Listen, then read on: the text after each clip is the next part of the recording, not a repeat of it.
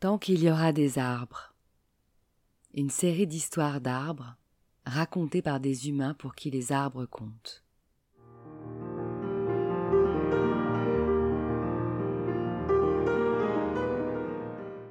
Un patchwork de voyages en enfance ou dans le monde qui justifie qu'au-delà de leurs bienfaits naturels scientifiquement prouvés, les arbres sont nos complices de vie et doivent rester les témoins de nos existences.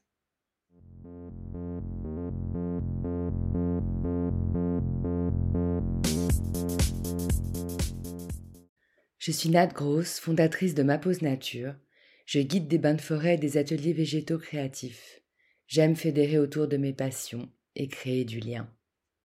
D'une petite graine plantée, un terreau s'est formé, et naturellement un réseau racinaire a vu le jour.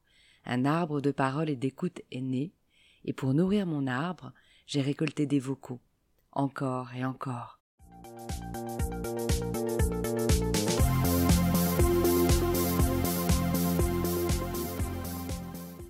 Tant qu'il y aura des arbres, nous pourrons vivre ancrés.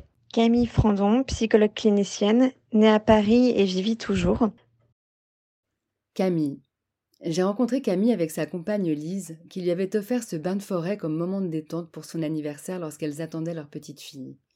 C'était l'un de mes premiers en forêt de fausse repose en partenariat avec Nature et Découverte, où je flippais encore de me perdre alors que c'était quasiment impossible. Et oui, le fameux syndrome de l'imposteur. Ça, c'est un petit cadeau pour toi, Camille, qui est psy. J'étais super heureuse d'avoir ma première femme enceinte. J'adore les femmes enceintes. J'ai même failli m'en faire tatouer une il y a très très longtemps. La sylvothérapie est une pratique archi compatible avec le fait de porter un bébé. Du coup, j'avais préparé consciencieusement la séance dédiée à cette future famille, avec plein de petits symboles naturels en triple exemplaire glanés de ci, de là. Elles avaient ensuite composé ensemble un mandala végétal avec des intentions pour leur bébé un moment symbolique très fort pour elles et autant pour moi de voir leur amour matérialisé sur le sol de ma pinette de Douglas préférée. Le partage de Camille est très court, mais je me souviens combien il m'a enchantée quand je l'ai reçu. L'histoire du petit sapin Noël correspondait à mes vœux d'histoire que j'espérais récolter. Une tradition qui aujourd'hui est certainement transmise à la petite Daphné, même si elle est parisienne. Enfant, je passais chaque Noël à la montagne avec mes parents et un de nos petits rituels était d'aller voir un petit sapin que l'on avait surnommé Noël. Chaque année, je m'émerveillais de le voir grandir et vivais ce rituel avec joie. C'est un souvenir très ancré en moi et qui m'a permis de me connecter à la nature et aux arbres.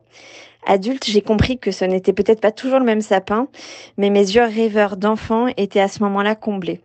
Quand je regarde un sapin aujourd'hui, j'ai toujours en moi ce sentiment magique d'être connecté au petit sapin de Noël et de grandir en même temps que lui. Merci Camille pour cette anecdote pleine de charme. Ton histoire d'arbre m'a appris à être patiente, car il m'aura fallu deux Noëls pour être enfin en mesure de pouvoir la diffuser.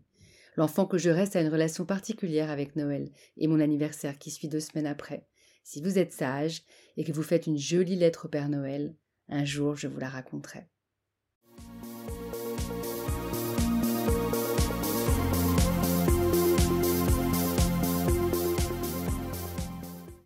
Cet arbre social continuera sa croissance tant qu'il y aura des messages pour l'enrichir et le faire vivre.